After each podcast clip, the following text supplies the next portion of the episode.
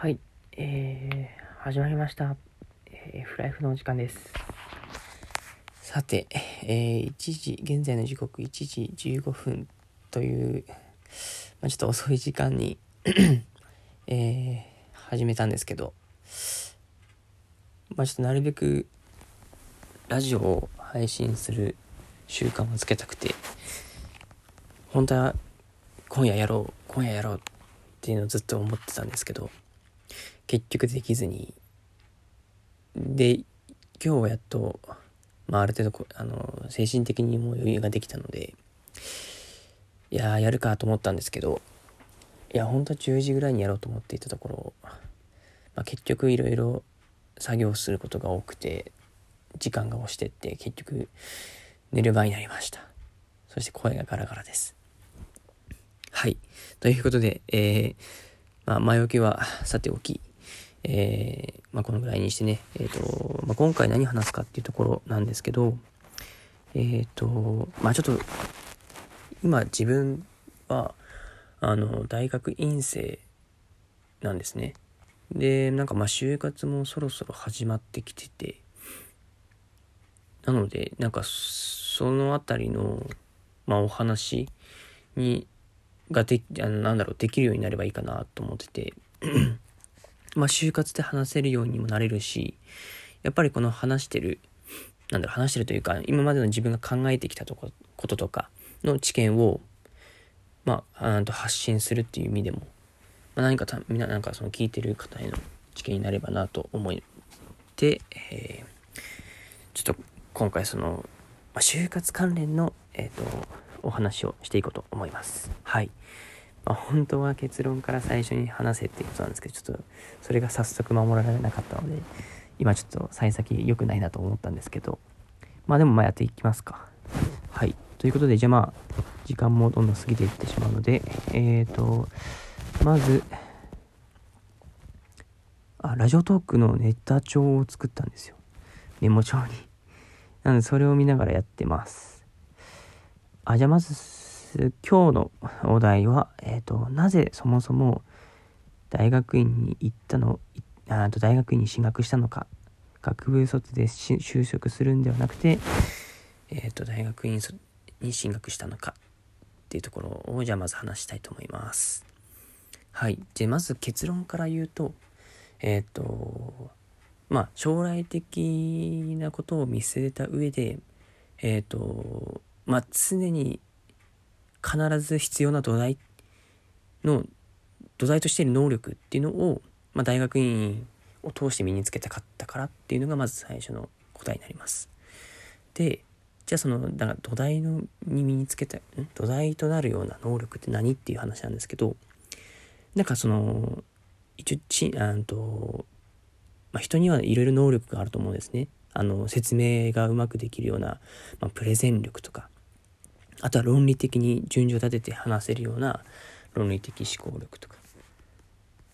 まあ、ロジカルシンキングとかって言いますよね。で、まあ、それ以外にも、例えば今僕って IT 企業、IT 企業じゃない、IT 技術を学ぶような情報系の大学にいるんですね。で、なので、プログラミングっていうものを学んでます。で、プログラミングは割とその、まあ、プログラミングの中でもいろいろ種類があるんですね。例えば、まあ、えなんだろう、日本語とか、うんと、英語とか、フランス語とか、みたいな感じで、まあ、いろんな、まあ、言語っていうものがありまして、で、まあ、そういうのも学ぶんですけど、そういうのって、基本、その、どんどん進化していったりとか、新しくなってって、で逆に今まで使われてきてた言語がどんどんこうなくなってきたりとか逆に新しいのが生まれたりとかっていう感じで、まあ、早い早いスパンでこういろいろ入れ替わったりするんですよなので、まあ、割とそのトレンドをまあなんか掴む能力というかまあなんかその時代の流れによって必要な、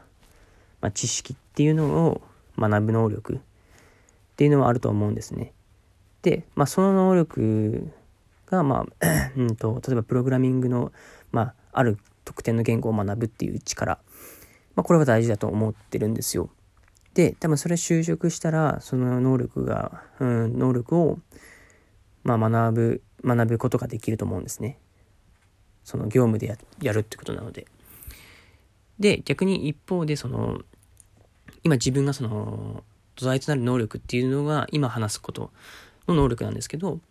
まあ、さっき言ってたその、ロジカルシンキング、とか、プレゼン力とかっていう部分に当てはまるんですけど、まあ、そのなんか陳腐化されない、えー、能力っていう感じで、あの、ずっと昔からこれは絶対必要だとかって言われ続けていた能力でもあり、えっ、ー、と、まあ、どこの分野、どこの業界で就職しても必ずこの能力って必要になってくるよねって言われるような能力っていうのを、あの、まあ、僕の中で土台となるような能力っていうふうに言っていて、まあ、その能力を、まあ、大学院を、まあ、進学した上でそこを学び学びたかったというよりか、まあ、身につけたかったしっかり土台作りをしたかったっていうので、えっ、ー、と、まあ、それを学ぶために進学したっていうのが理由になります。はい。ちょっと長くなってしまったんですけど、なんかそういう背景から、えっ、ー、と、進学を選んだ理由になります。で、実際に、じゃあその、あの、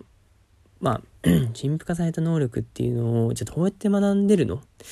そもそも研究をやるところなんだから研究についての知識を学んでるわけだから、そんなに、なんだろう。必要あるのっていう風な、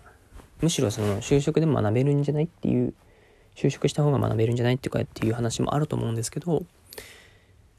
まあ、僕の中の考え、あくまでも一意見なので、まあ、僕の考えとしては、あの、まあ、教授